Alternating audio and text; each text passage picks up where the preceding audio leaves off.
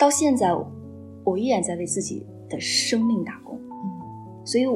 我想跟大家说的就是，任何一个精英跟所有的普通人其实是一样的，谁的生活不是满地鸡毛呢？生而为人是生命最大的公平，嗯，但是最大的不公平来自于我们作为这个人，你以怎样的现实层面上的一点点力所能及往前走一步。你现在收听到的是《天使在我家》这个节目。如果你对家庭教育、亲子关系、亲密关系、女性成长的话题感兴趣的话，可以在每周一和周五定期收听我们的节目。我们的节目也会在公众账号“利普私塾”、喜马拉雅 FM、荔枝和小宇宙播客中同步更新。我们呢，保持一颗开放的心，期待听到不同的声音。我们了解并确认，养育是一场共创。我们希望可以和每一位精心养育的父母互动，请在我们的平台下方给我们留言吧，我们会认真聆听您的声音，并给予答复哦。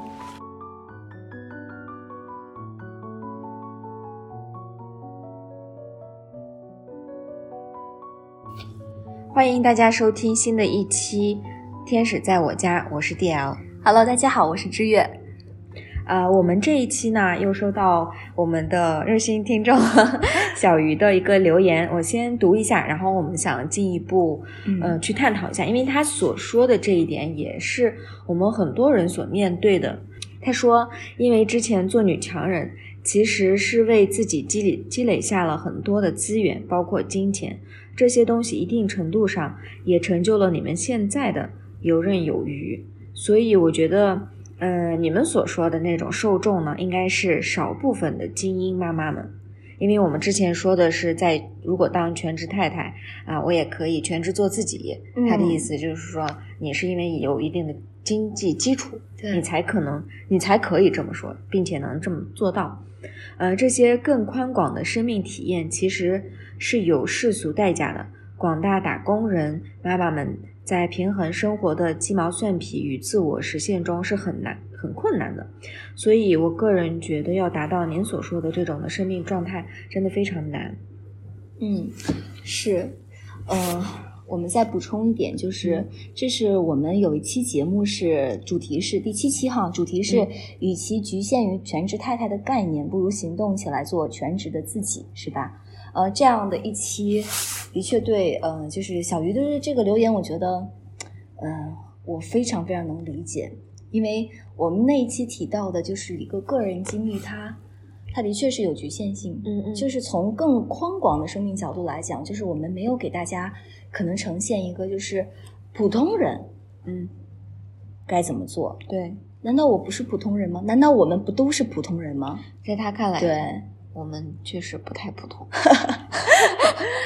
呃，首先，小玉你好，谢谢你持续的在我们的这个节目里给我们留言，跟我们互动，把自己这个对于世界的、对于自我的这种理解，然后呈现给我们，我们特别感恩这样的声音。呃，我想其实就这个广大打工人妈妈这一点，其实我先做一些自我陈述吧。嗯嗯嗯，首先，我曾经也是一个打工人，嗯，我相信 D L 也是，现在也是。我们我们都是打工人，嗯，但是在这样的打工里，我觉得打工对我们的概念是什么？其实我最早来北京的时候，我也是住地下室的。呃，大家知道街边的麻辣烫吗？对，就是现在都没人敢吃的那种。我记得那个时候我来北京考研，嗯、就是我和我妹妹住在呃北航的一个附近的地下室里，我们用父母的钱，呃，虽然地下室的费用很便宜吧，也是找一个女孩合租的，嗯，但是我们连街边的一块钱一串的麻辣烫都不敢吃，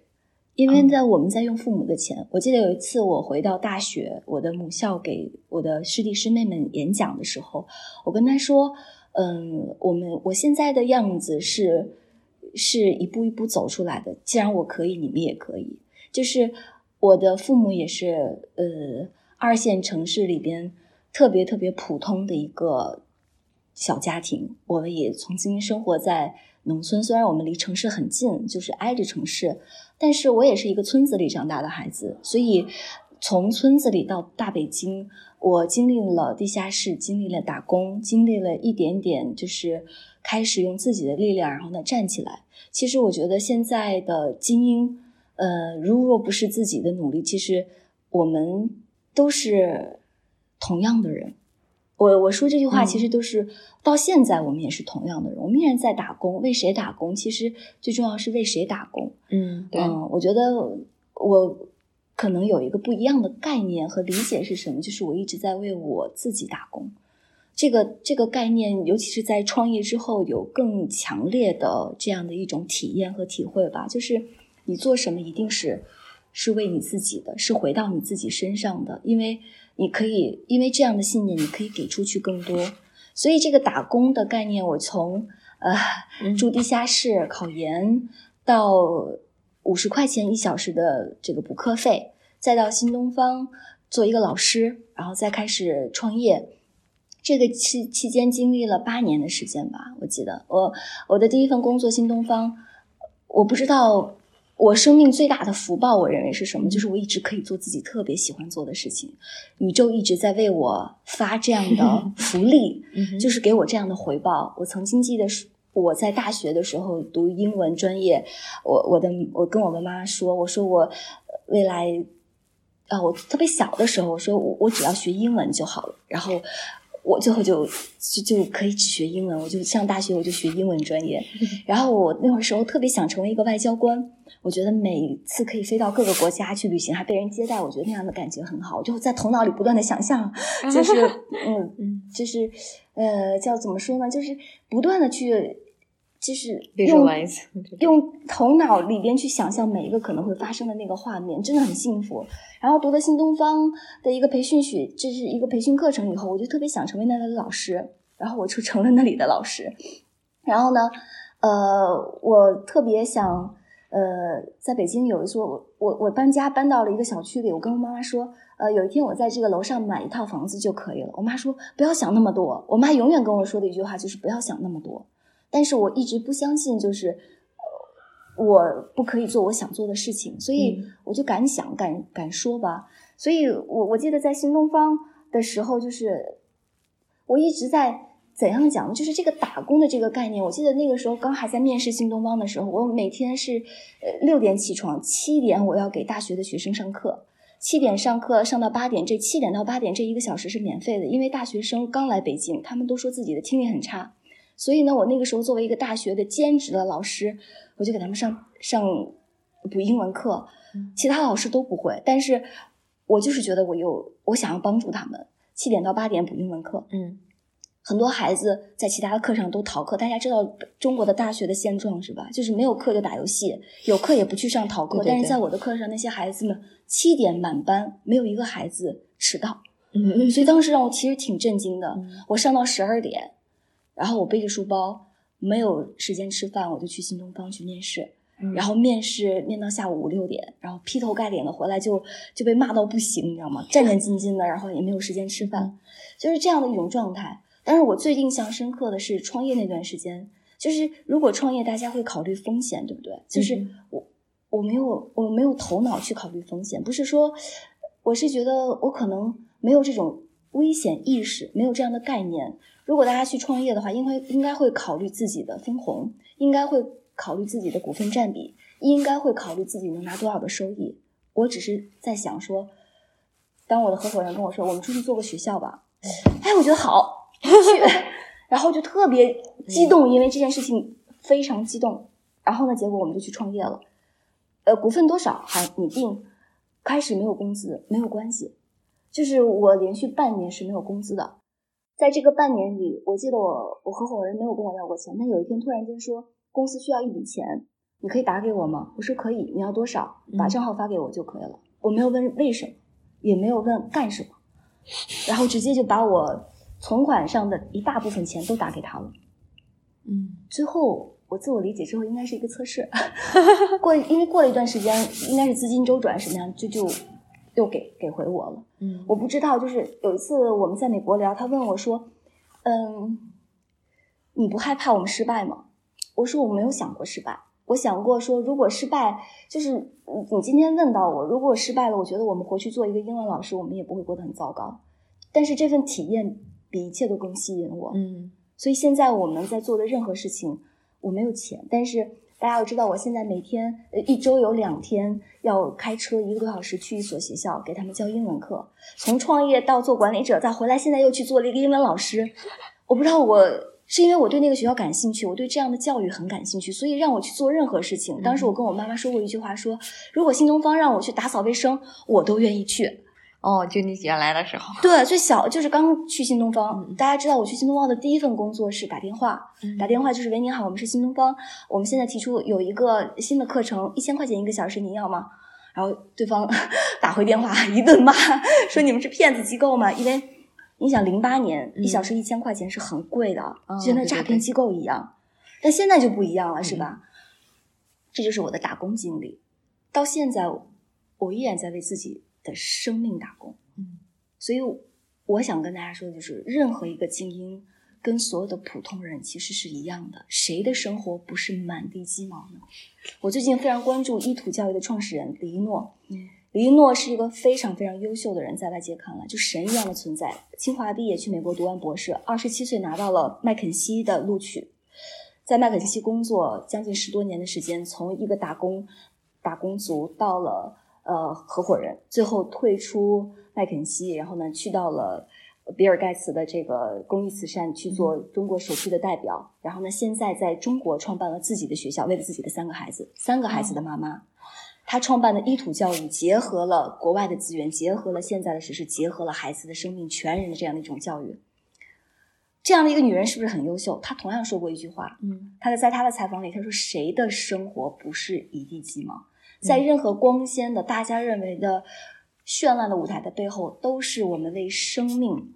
而存在的一个实相本质，就是我们都在日子里一点点的往前走。嗯其实谁的生活不是一个泥潭呢？但是有些人会有力量说，我把它，我把这只脚拔出来，嗯我把那只脚继续拔出来。有些人会不愿意让自己陷下去，努力去拔出来，所以才往前走了一步。嗯而在后面的人看起来他好像是个精英，他鞋底的泥少了一些，但他一样满地挣扎。嗯倒回去，在他的采访里倒回去看的时候，三个孩子乱作一团，家里家里乱作一团。他在辅导孩子的功课，他在给孩子读绘本，他在给孩子做饭，一样的，嗯，他就是一个普通人。嗯所以我们每一个人其实都是一个普通人，但是不一样在哪里呢？就是那股力量，就是在现实层面上，我们力所能及往前去走一步说，如其与其抱怨，我在这件事情上可以做些什么。嗯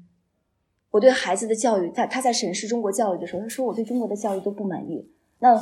很多人都在抱怨中国教育的时候，他选择了去做一所学校。但很多人说啊，那是因为他以前的资源，但是就是在他有这样资源里，他有多少个日夜是在打拼的呢？对对，其实我们不是要告诉大家说啊，努力吧，千军万马吧。其实我觉得在现实层面上，我们每一个人都能够在自己生活的不如意里面做一点点建设。我觉得如果是这样的话，我们的日子都会可以变得不一样。嗯从抱怨说这个餐桌谁谁擦，这个碗谁洗到我今天拿起来把它洗干净，因为你一直在去掌掌管的是你自己的世界呀、对，其实我们做了些什么呢？我们我觉得生命最大的公平，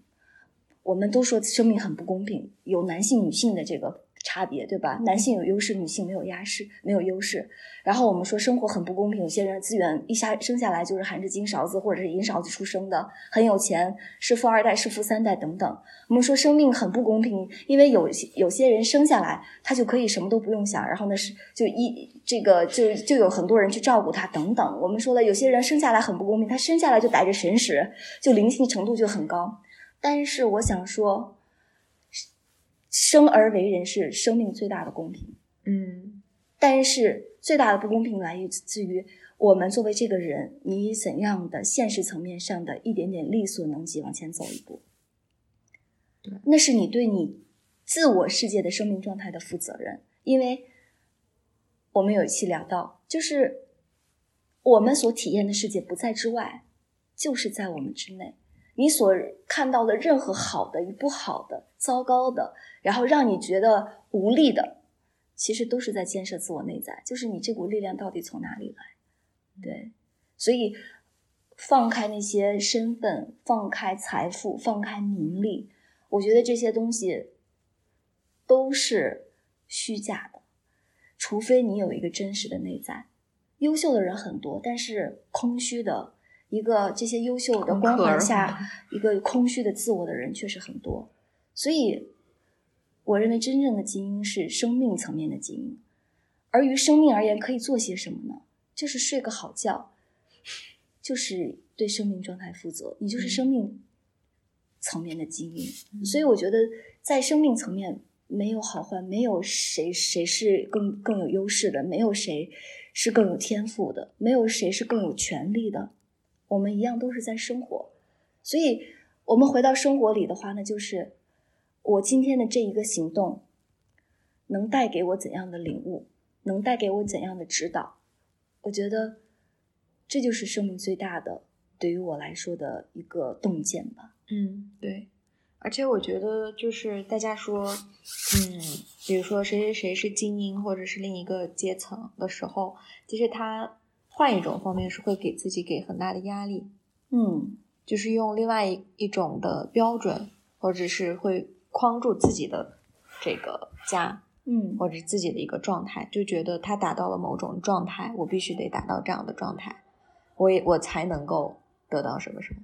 嗯，会有这种感觉。所以说我只有到达了他的这种状态以后，他的生活才不会有一地鸡毛。对，因为我们更容易关注自己没有的，对，就是当我用另外一个人作为镜子，当以精英作为镜子的时候，我看到的是不是说他更优秀，而是我不够优秀。嗯，对，对，所以呢。这就是来自于我们对自我，就是为什么要去理解生命，说达到一种生命状态。我觉得达到这种生命状态很简单，就是你理解了原来你一切都有，一切都在你之内。生命的实相是本自具足，就是当你看到自己没钱的时候，其实你看到的只是一个其中的一个不真实的东存在也好，不真实的面相也罢。但是真实的东西是什么？如果这一面是没有钱，但是其实。只是在告诉你另外一面，就是你不缺钱，嗯，只是因为 他可能说你这这说的这个太绕了，但是我们说了不二不二，就是当你渴望爱的时候，其实你自己就是爱；当你渴望支持的时候，你会发现其实你就是要独立，在在这个人在告诉你独立，嗯，所以就是其实这两面的这些东西，就是我们总是看到那一面，就是当这个精英给我照见这一面的时候，他遇见你，你遇见他的时候。很明显，他只是在告诉你，你也是这样的，所以你否则的话，你们不会有交集。所以小鱼在我们的这个播客中不断的在跟我们去互动的话，其实他内在是有这样的声音，他内在就是有这样的一个面相了。嗯，否则的话，他不会有这样的思考。嗯，那在思考的层面，他就是精英，或者是在思维成长的方面，他就是精英啊。对他也在建设当中，对他也是在自我建设，因为他在渴望嘛。嗯，我不知道小鱼的状态是什么，但是这并不重要，最重要的是。